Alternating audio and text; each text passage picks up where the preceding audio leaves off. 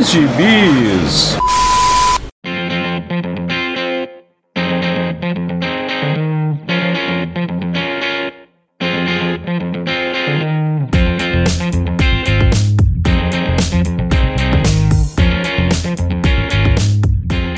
jagunçada! Bem-vindos a mais uma edição do Pilha de Bis, o seu podcast semanal do site Arte Final.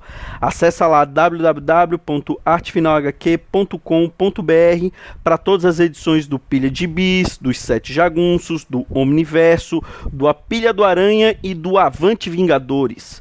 Nós estamos também em todas as redes sociais, é só procurar por arroba artefinalhq no Twitter, no Instagram e no YouTube.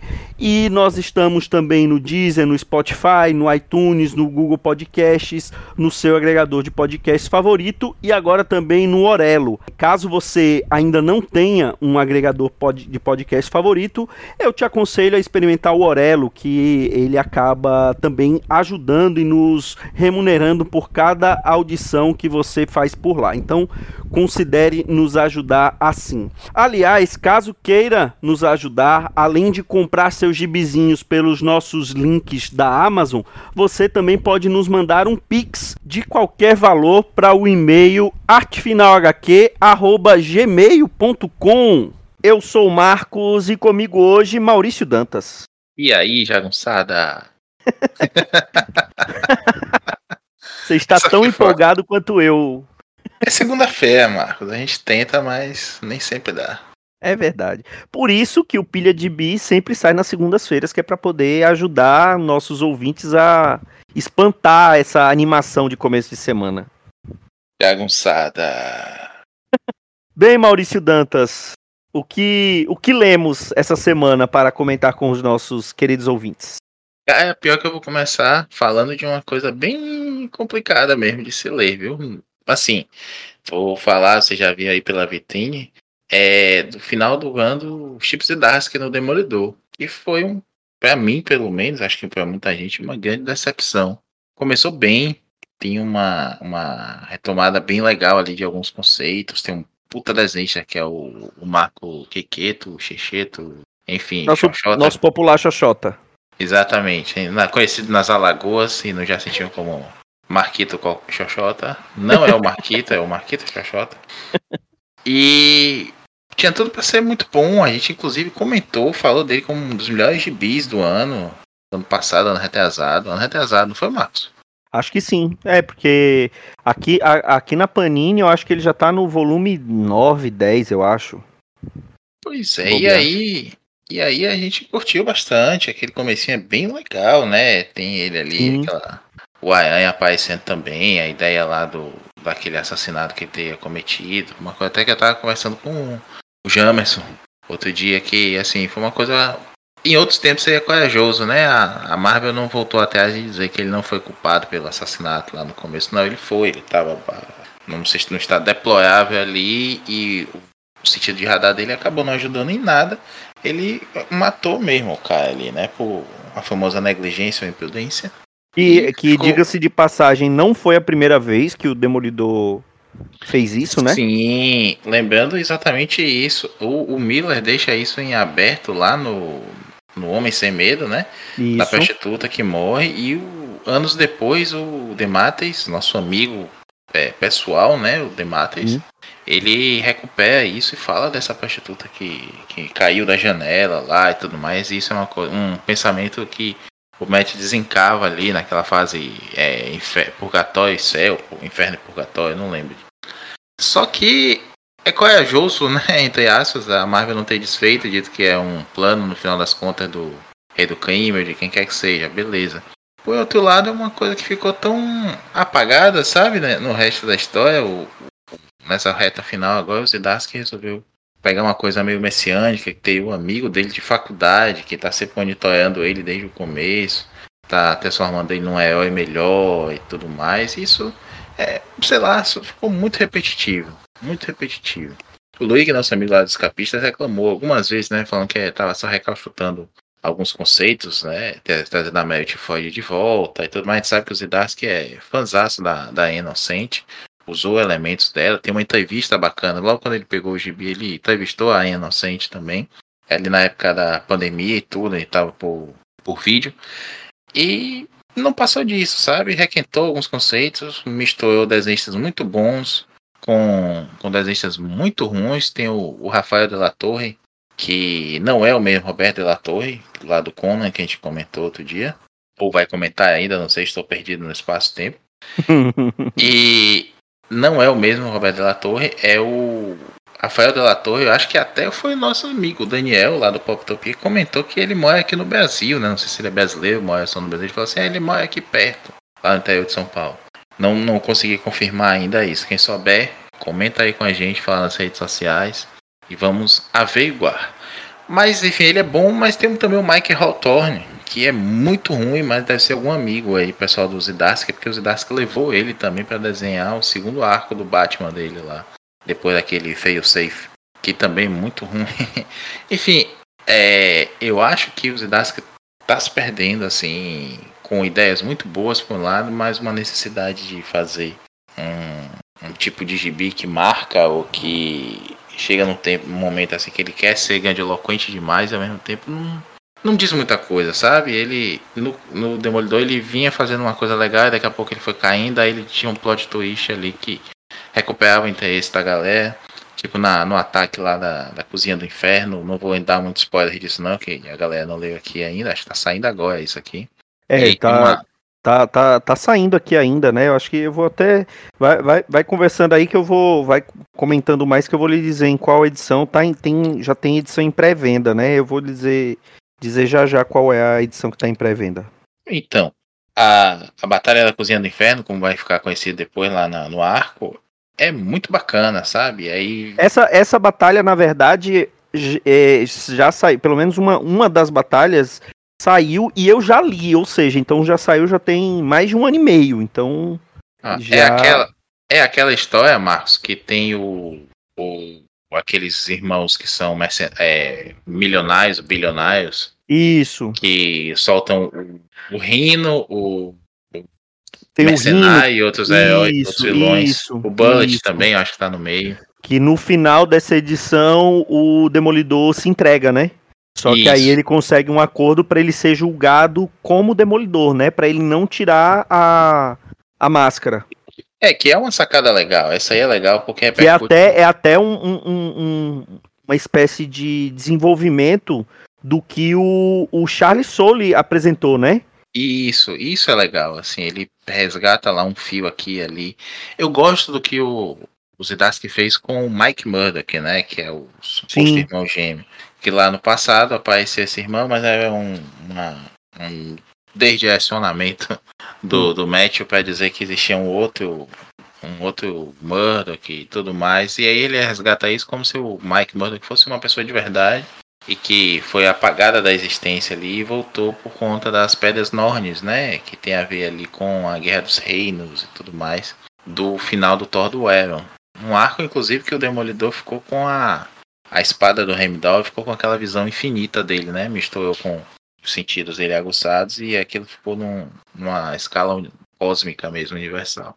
Foi uma boa sacada, assim, só doeu a, aquele arco mesmo, a gente podia ter visto aí consequências disso pro personagem, enfim, não fizeram. Teve a só, com, só, só complementando a informação, o, o que está em pré-venda aqui é a Demolidor número 10, volume 10 do Demolidor, que já pega a série nova, né? A série que foi lançada em 2022, que aí pega Demolidor, Daredevil 6 a 10. Então já tá nesse hum. segundo volume que é escrito pelo Zdarsky, né? É, é isso mesmo. E tô dando uma olhada aqui agora também e pela capa é já é isso mesmo, já é esse uniforme com ele barbudo, vermelho e preto, tudo mais que é um uniforme bonito, inclusive, apesar dessa Sim. barba sem noção aí. A Electra Demolidora também é um negócio que visualmente eu acho bem bacana. O, o, o Quequeto, o Checheto, é muito bom de design e os quadros dele são bonitos, bonitos mesmo, assim, sabe? É, dá gosto de ver tanto as poses heróicas quanto o detalhamento, o traço mais fino, assim, é, é bonito de se ver. Ele não é preguiçoso. Agora ele também não aguenta o pique do gibi, ele faz um arco aqui, três edições ali. E vai sumindo. Ele volta para as últimas edições. Eu li agora de vez as duas últimas, que é a 13 e 14 desse, desse último volume aí, logo depois que aparece esse amigo que tem poder divino, que ele se acha um anjo, tá colocando o Matthew no bom caminho, né? Fazendo ele sofrer para se tornar um herói melhor e tudo mais.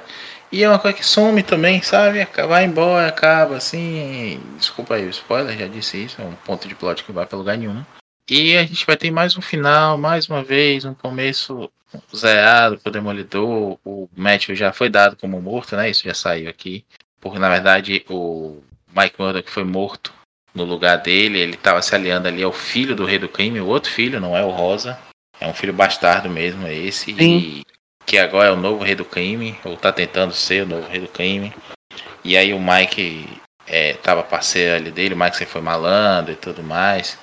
É, enfim, um monte de coisa que não encaixa no final da, das contas, sabe? Ele conta, ele diz que é uma novela que ele tinha pensado, o arco todo seria uma grande novela, que seria é, ao céu através do inferno, né? É uma tradução livre. Tem uns textinhos do Zidaska na última edição falando disso.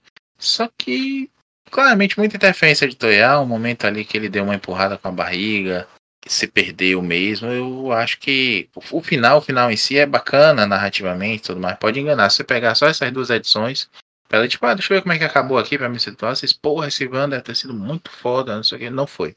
Engana, vai ter gente aí cantando louvores a esse, esse Van, mas não se deixe enganar pela narrativa bonita. A história é fraca. Não tô, não tô dizendo que é um Tom King, por exemplo, eu reclamo muito, né, do King ser muito bom de narrativa e enganar todo mundo, mas aqui não, o Zidask tem uma narrativa legal, é verdade, mas já fez coisas muito melhores. O Zidask lá de trás de, daquele arco do Aranha, que a gente já comentou também no Amazing Fantasy, a gente comentou com o, Marte, com o Marcelo, que martelo que que é, é bem legal aquilo ali, sabe? Na essência do personagem, bem que é gostoso ali, o história de vida também é, é legal. Mas aqui, não sei, tinha muitas esperanças dele, tanto no Demolidor quanto no Batman, e ele tem me decepcionado nos dois. Infelizmente, né, todos que a gente elogiou aí ao longo dos últimos anos, Gates, o, o Zidarsky, até o Taylor deu umas derrapadas aí recentemente também. Eles estão nos devendo bastante. Por enquanto eu fico só com o elogio ao Hanvi mesmo e talvez esteja esquecendo alguém.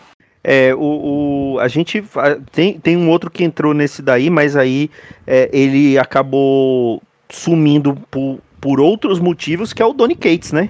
Sim, a gente foi, mas aí no caso dele foi, foi uma outra coisa, né? Ele sofreu um acidente, é, ele meio que perdeu seis meses da, da, de memória, né? Da, teve traumatismo craniano, perdeu seis meses de memória da, da, da vida dele. As, as, é, as séries que ele estava escrevendo foram todas finalizadas pelos desenhistas, né? O Thor, menos o Thor. O Thor foi o Al Ewing que veio finalizar, o, o Hulk foi o Ryan Otley, né? Então, é, é, as séries autorais dele, obviamente, foram, ficaram paralisadas. E a gente não sabia o que tinha acontecido com ele, né? Até que recentemente ele apareceu dizendo que foi que ele sofreu um acidente, né? É, ele sofreu um acidente de, de veículo, né? Ele estava indo pro, aeroporto para uma, uma viagem, uma Comic Con, não sei. E aí sofreu acidentar com o notebook na, na frente, escrevendo alguma coisa também. O impacto acabou jogando esse notebook, machucando ele e tudo mais. Ele acordou meses depois no hospital e assim, rolava boatos, né? Ele estava em final de casamento ali, é casamento recente, mas que não doeu muito. E, pô, é, é complicado, bicho. Você imagina se acordar assim, é, tá, ainda ouvindo os boatos, né? Que ele tinha se afundado em droga de novo, ele tá paqueado. Com certeza ele tava abaixo do Stella. Sim. Pelo, pelo que a gente tem ouvido aí nos últimos tempos, ele não tava legal, não. Mas casa com isso a questão do sumiço, né? Ninguém dizia nada, todo mundo perguntava e ninguém também comentava nada. Aumentou a, a, a quantidade de boatos por conta desse silêncio todo aí que ninguém entendeu. Eu, eu gosto de muita coisa dele. É, eu gosto do Thor dele, estava indo muito bem, mas ele largou assim no meio. Só corrigindo, Marcos, é, quem continuou ali o arco dele, na verdade meio que foi fazer um fila esperando ele voltar e não voltou nunca, foi aquela Beck, Sim. que estava fazendo a Valkyria, né? Sim. Ela fez uns times bem legais do, do Guerra dos Reinos, né? Que eu já comentei aqui mais cedo. E depois ela foi fazer a Valkyria, que eu não li e também ainda não terminei esse Thor. Fiquei tão decepcionado com o que prometia ser um épico aí em construção que eu acabei não, não lendo. Mas vou fazer uhum. isso agora. E o Hulk dele, de fato, o Otley é, recebeu a, a, missão de encerrar em três ou quatro números ali a, o gibi, porque ninguém queria tocar né, no gibi dos outros e tudo mais. Provavelmente já sabia dessa história toda aí, de como ele tava, mas não, não contaram pra gente e ficou esse, essa boataria toda. Mas, repito, uma pena. Ah, mas o que os voltando ao Zidask aqui, eu acho que ele tá na hora de dar uma respirada funda aí, porque se ele continuar dobrando a aposta aí nesse esquema, ele vai ver um novo Jason Aaron. E a gente viu o que o Aaron fez nos Vingadores. É verdade. É, bom, eu, eu não tô, tô lendo pelo que tá saindo aqui. Na verdade, eu tô atrasado, como eu falei, o último volume que eu li foi esse do dessa guerra lá no, no na cozinha do inferno, então eu tenho alguns ainda para para chegar nessa nas edições que já saíram aqui no que já saíram aqui no Brasil. Então, é, e realmente, o primeiro, o primeiro volume, o primeiro arco é bem bacana. A gente falou, né, sobre um, um pilha sobre, né, há, um, há, um, há algum tempo atrás. E, e aí é, ele, ele, ele realmente deu uma caída, porque é, é aquela coisa, talvez o personagem é, me dói até dizer isso, porque eu gosto bastante do personagem Demolidor, mas ele é um personagem meio limitado, né? Porque é, te, parece que todo mundo quer meio que, que, que fazer uma repaginada do que o, do que o Miller fez. É, é claro que foi feito muita coisa boa nesse sentido depois, o próprio Demolidor da Inocente, o, o, o Demolidor do Bendis, que tem aquela mesma, aquela mesma pegada, mas o único que fez uma coisa diferente e funcionou muito bem foi o Wade, né? Só que aí, depois que saiu o Wade, voltou para aquela pegada Demolidor em cima de, um, de uma gárgula chovendo à noite, né? É, eu, um, minha, uma bronca minha é justamente essa quantidade de repetição das coisas, sabe? É, tá conversando com, com os amigos durante a semana, assim, eu gosto do, do match, eu não sei o, o é bonzinho de sempre, sabe? Eu acho legal a gente ter esse match que é um cara que tá sempre até de confusão, ele é um incanqueiro e corrigível, foi o termo até que eu usei. Porque foge do estereótipo do, do heróizinho, né? Do cara que é sempre super do bem, que é super. É, vai dar certo no final das contas. Não, ele não é esse cara. O Matthew é um cara que vai acabar fazendo besteira, assim. É, tem até o, o, apelido, né, de rola ruim. Que ele enlouquece as mulheres quase todas. Só a viúva negra sobreviveu à loucura dele porque ela foi treinada para isso. Mas de resto, ele tem esses problemas. Ele tem a, a questão do, lutar contra aquilo, a gente pode falar aí até de algum tipo de problema, de compensação, até é o que não falta na vida do Demolidor. Mas ao mesmo tempo, os, os escritores estão surfando muito nisso e fica uma repetição sem fim do mesmo tema, sabe?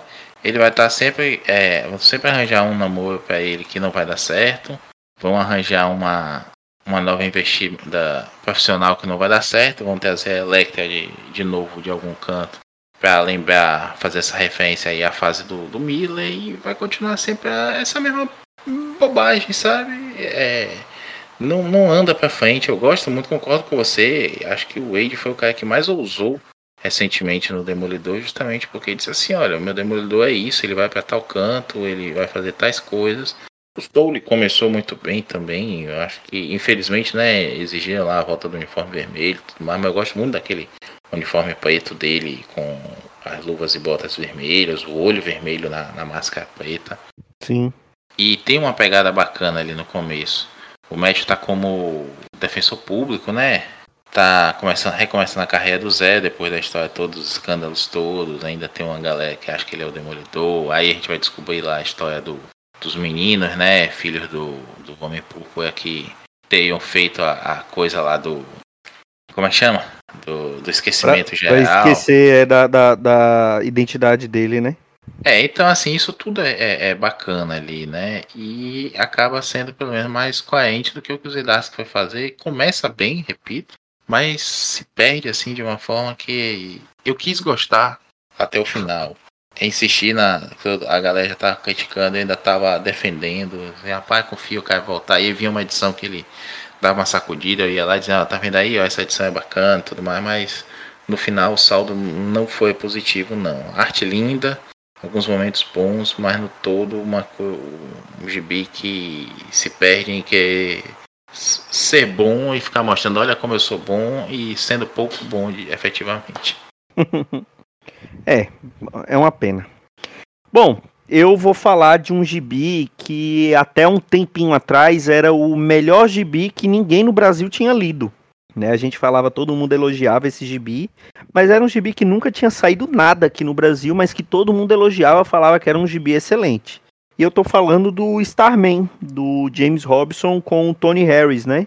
É, é um gibi que saiu. Ele, ele saiu depois da reformulação de Zero Hora. O Starman foi um dos personagens que foram reformulados em Zero Hora. Talvez tenha sido o que o mais bem sucedido, né, dos personagens reformulados.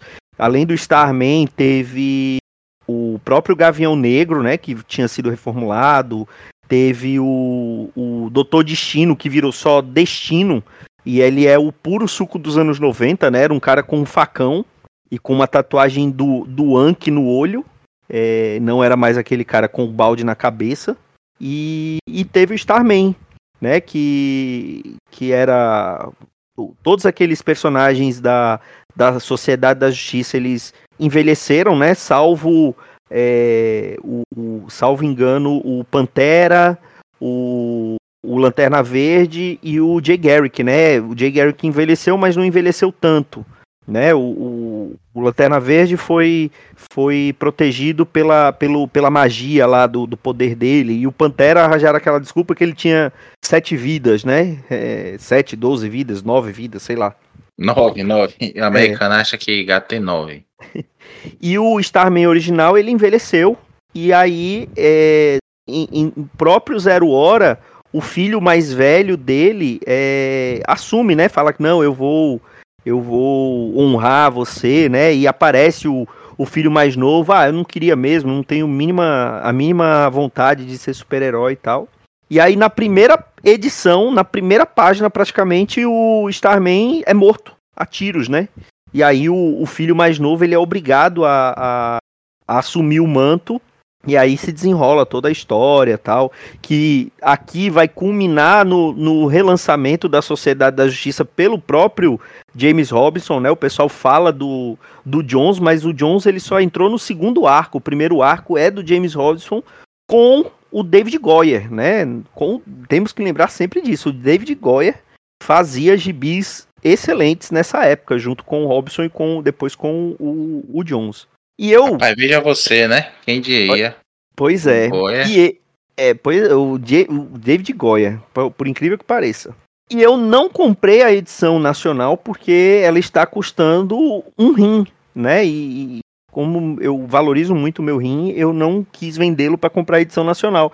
Eu a, a até uma dica do nosso amigo Jamerson, eu comprei o Compendium, a edição americana, um compêndio, o volume 1 desse compêndio, que traz, tem mais de mil páginas, e ele traz nesse volume 1 é, edição, as edições originais de Starman 0 a 42, aí tem dois anuais, tem um 8-page Giant, um Secret Files in Origins e ainda um crossover com The Power of Shazam, que é aquele Shazam do Jerry Ordway. Tem duas edições. Tem um showcase, dois showcase na verdade, o showcase 95 número 12 e showcase 96 no 4 e 5 e ainda tem a minissérie do Sombra de 1 a 4, ou seja, é um, uma edição bem parruda, tem mais de mil páginas e diferente do ônibus, ele tem o formato americano normal, é capa, capa cartão e aí, consequentemente, é um pouco mais barato, mas igualmente ruim de ler. Então, eu tô lendo. Quantas páginas? Tem mais de mil páginas essa porqueira aqui. Deixa eu ver se, se tem aqui no. no... Na, na, na contracapa não tem falando, mas só você, só você vendo aqui, aqui tem mais de 50 edições, talvez. No, então, cada, se a gente levar em consideração que cada edição americana tem mais ou menos 22 páginas, então já passou de mil páginas aí fácil. E eu tô lendo bem a, a, a, conta gotas, né? Porque esse aqui não é um gibi que você consegue colocar na, na, na, mochila e carregar por aí, a não ser que você queira ter uma lordose, um, um problema de coluna, né? Um bico de papagaio, alguma coisa assim, você pode fazer isso normalmente. Mas se você quiser evitar esse tipo de problema, é melhor você não, não carregar por aí. Então ele fica aqui no, no, no braço do meu sofá.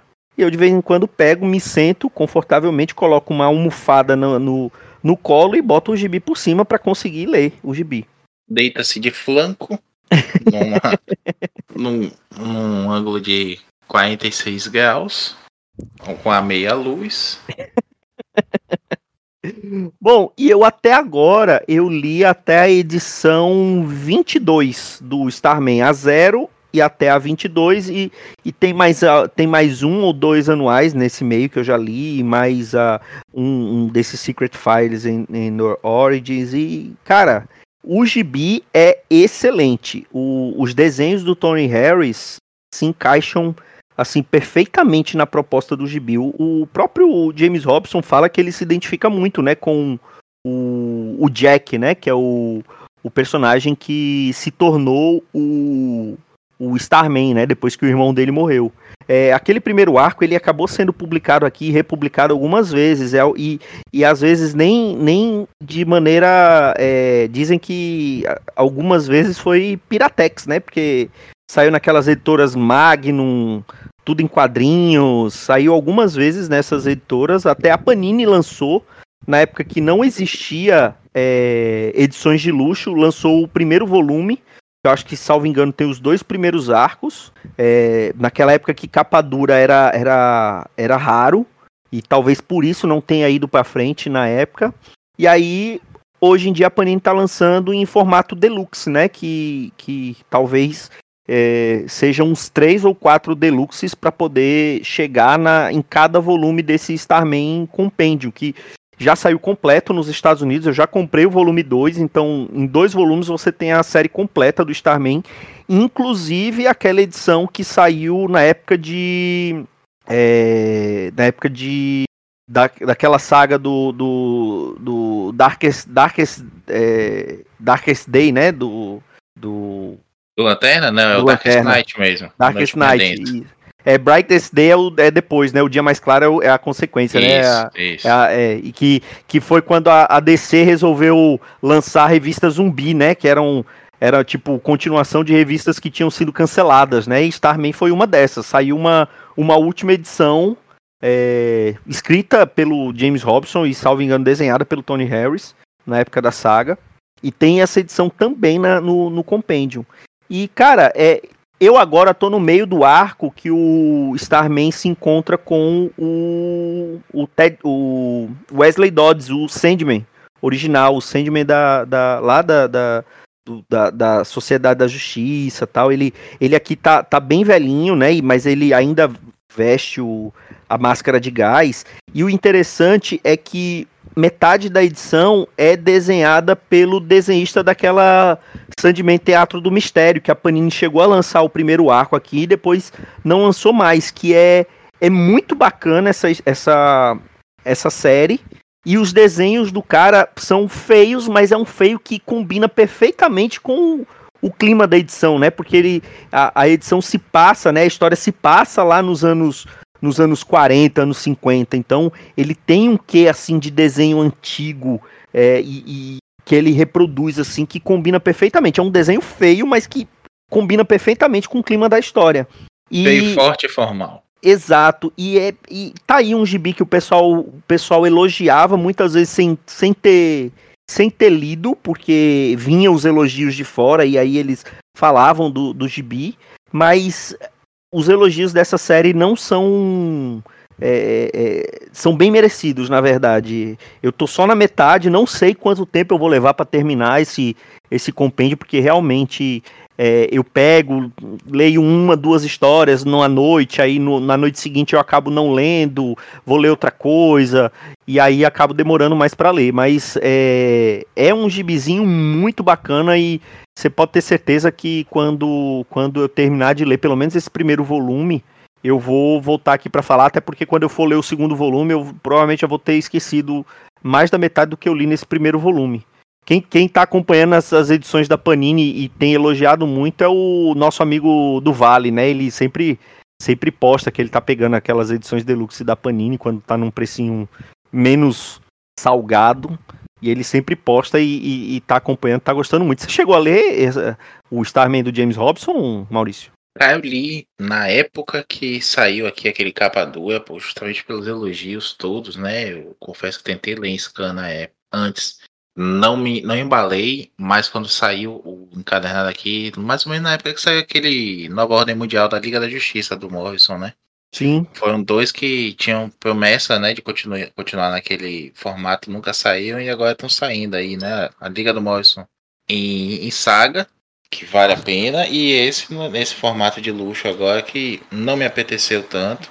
Sigo lendo pelo, pelos scans e estou acompanhando fazer aí a, o jabá de novo do lado do Escapistas, que a gente está fazendo uma série de, de programas falando do Starman, já acho que já, já tem dois saídos aí.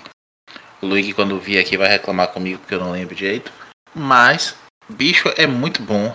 É muito legal, assim. É uma pena que o Robson começa falando do, nas sessões de carta, né? Ele vai falando sobre os, os gibis, vai comentando, falando sobre os, o hobby dele de colecionador, assim como o Jack tem, né? E, mas ele vai e ele para com isso. Mas ele vai criando um personagem que é muito plausível, né? Um cara é como se fosse uma pessoa mesmo diferente daquela coisa do, do cara que acha o chamado e agora vai se tornar um herói naqueles moldes e tudo mais. Não, ele vai fazer meio que tá bom, pai, vou, vou fazer direito para você parar de mexer o saco, né? E hum. ele vai se encontrando ali, mas não tem aquela coisa daquele deslumbre e tudo mais. Ele se torna o herói de Opal City, mas ele não se torna aquele herói clássico, né? várias aventuras dele começa com ele pesquisando coisas em sebo, em, em, em lojas e, e, tudo mais, e despertando alguma coisa a ver com algum inimigo. Mas também não tem uma fórmula tão prontinha assim, né? Aquele arco do, do circo, por exemplo, é uma coisa completamente. Vai por caminhos que você não imagina até Sim. chegar naquela história toda. Ele tem um caso com aquela mulher lá, polvo, né? E depois Sim. some. Esse arco é excelente. É, é, tem um arco depois de. Porque, assim, eu ainda não tô começando a. Eu sei que ele. Que, que, o, que o Robson acaba juntando todos os personagens que já utilizaram o nome Starman, né? E aí, Sim. por enquanto, só aparece o, o Mikaio, né? Que é aquele azul, que é aquele Starman alienígena, né? E, e é justamente nesse arco do circo que ele aparece. Depois tem o arco do. que é, que é é, um dia no. Um, um, um é, não sei como foi que ficou traduzido aqui, mas é um dia na vida do Starman, que aí cada edição é, é, focada em um dos personagens. Então tem mostrando a perspectiva do Jack, mostrando a perspectiva do Ted, né? Que é o Starman original. Aí mostrando, porque o, eles também encontram com o Solomon Grande, e o Solomon Grande tá numa. tá com uma personalidade mais amigável, né? Nessa. nessa é né, nessa versão, né? Então, esse arco é excelente, que é quando eles, eles introduzem a, a, Quer dizer, reintroduzem, né? Ela reaparece, que é a filha do. do. do, do Mist, né? Do Névoa, que é o, o vilão do, do primeiro arco, que é o que mata o, o, o irmão, né? Do, do Ted, né? Do, do, ou irmão do Jack, né? Que era o antigo. O antigo Starman. E, cara, é, é, até agora eu não tenho do que reclamar da, da, da série. Tem muito isso de, de dessa parte da, da, do colecionismo, que isso é muito coisa do, do James Robson, né? Ele, ele já falou várias vezes, né? Que, que essa era, era uma das coisas que ele colocou dele, né? No, no, no personagem, né? Que ele sempre gostou dessas coisas de velharia, de colecionismo, né? Então é ele que está usando muito dessa parte. É, eu acho isso muito bacana. É, e a forma como constrói também, né? A, a filha do Neva vai ser meio que a Nemesis dele. Tem um arco aí. Ela fala, é engraçado isso, né? Ela fala, ó, eu sou sua arca inimiga. Ele é... fala, não quero ter um arco inimigo. é, nesse, esse arco também é, é bem inusitado. Ela rapta ele, né? Deixa ele lá sem sem, sem o bastão cósmico, sem nada, e aí ele vai sozinho, assim, acho que ele tá até nu, né? Ele tem que buscar a roupa Isso. dele e depois ir atrás, e aí ela, ela tá bem noiada mesmo na, na coisa de, de ser antagonista dele. É, é, é, bacana como ele vai construindo isso essa, e vai criando uma tensão entre os personagens. Eu gosto muito desse arco que você falou, que você leu agora, que ele encontra o Starman original. O Starman não, o Sandman original, porque Isso. ele não tá ligando muito pro, pro Sandman. Ele tá ligando pra esposa dele. é, é uma... engraçado que no começo ele fica falando, eu, o que que eu vou falar, né? Vou, vou, encontrar meu ídolo. Aí quando abre a porta é a esposa. Aí ele fala, ela é a, ela é a minha escritora favorita de todos os tempos, né? pois é, e assim, ele é fanboy da esposa do Sandman. Ele não tem muita ligação com o próprio Sandman. Né? Quebra essa expectativa aí do leitor. E como ele vai trabalhando também, né? Depois ela vai falando com com Wesley Dodds, né? Meio que defendendo ele. Ah, você tá reclamando. Você tá defendendo ele porque ele é seu fã e tudo mais. É, é bem, bem bacana. Não, não fica chato em momento nenhum esse gibi até agora. E até mesmo quando ele para, né? Fica discutindo. É, aquele sofá daquela antiguidade que não sei o que. Que é nos anos 30. Isso. Tinha aquele design, né? Aquela estampa. Né? Aí beleza, você fica meio, ah, beleza. É, é que a gente olha no celular, se fosse um filme, uma série, né? Mas de resto, bicho, é, é, é bem divertido mesmo. E a arte do Tony Harris é bem o que você disse, mano. Cai como uma luva. É estranha no começo, mas quando você pega, se entende, né, que esse teatro gibi mesmo, lá pelo final do primeiro arco mesmo, talvez até antes, você você embala na, na leitura é gostosa. Eu não, tô, eu não li de vez ainda. Eu li o eu tô relendo agora à medida que a gente tá gravando com, com o Luiz lá dos capistas e me diz, olha, o, o próximo programa tem, a pauta é essa aqui. Aí eu vou e leio aquelas edições só. Justamente porque eu quero ter a visão do ler aos poucos, né? Sim. De comentar ali com aquele conhecimento limitado daquele momento. Os outros vão lá comentar tendo lido tudo. O, o Reginaldo, nosso amigo, também já, já leu tudo, tem de cabeça lá no, no Game mental dele. Mas eu, eu, tô achando muito bacana também reler esse aos poucos, assim, porque tem uma, uma coisa do e depois o que, é que vai acontecer, né? E acho que ajuda também dar uma opinião diferente pro, pro leitor que está lendo aos poucos, à medida do que os programas saem, né? Manter também essas expectativas, cada um acompanhar as expectativas que tem. A gente faz aqui também, né? Acaba com as expectativas do leitor no final do, do ano do Sidask. Depois de um pouco mais de dois anos, a gente ter elogiado pra caramba, dizendo, olha, fica de olho que esse é promissor aí. É verdade. Eu acho que é isso, né, Maurício? Acho que sim, deu pra dar uma animada aqui. Olha como minha voz está mais feliz do que no começo. É verdade, é verdade. Você se animou mais do que falando do Demolidor dos Dask. E eu fico feliz porque você se animou com o gibi da DC. É, eu já tava assim na, na beada da janela aqui, chovendo, né? Olhando para baixo. Se tivesse um, uma gárgula, você estaria em cima dela nessa hora, né? É, e lamentando, oh, como eu sou miserável, como todo mundo, tenho poderes. sou advogado, igual o Matt Murdock. Olha aí, olha aí, tá vendo? Tem muita coisa em comum. Se, se você vê uma, uma figura de vermelho pelos telhados de Salvador, já, já sabe que é Maurício Murdock. Deus me livre. Deus me livre. Me deixa aqui, quem tá chovendo muito em Salvador. Bom, então é isso. Depois comentem aí o que vocês estão achando do Demolidor do Chips Dask e também do Starman do James Robson. Se vocês já tinham lido, se estão lendo conforme as edições da Panini, se leram daquele jeito, né? Então comentem aí, venham, venham, venham conversar com a gente sobre esses gibizinhos. E até a próxima semana com mais um Pilha de Bis. Um grande abraço e tchau.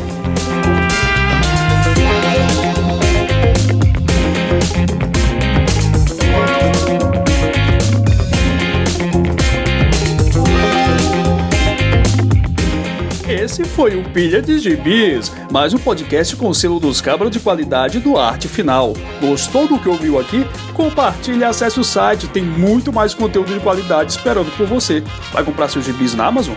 Compra acessando os nossos links, você vai ajudar a manter esse trabalho. www.artefinalhq.com.br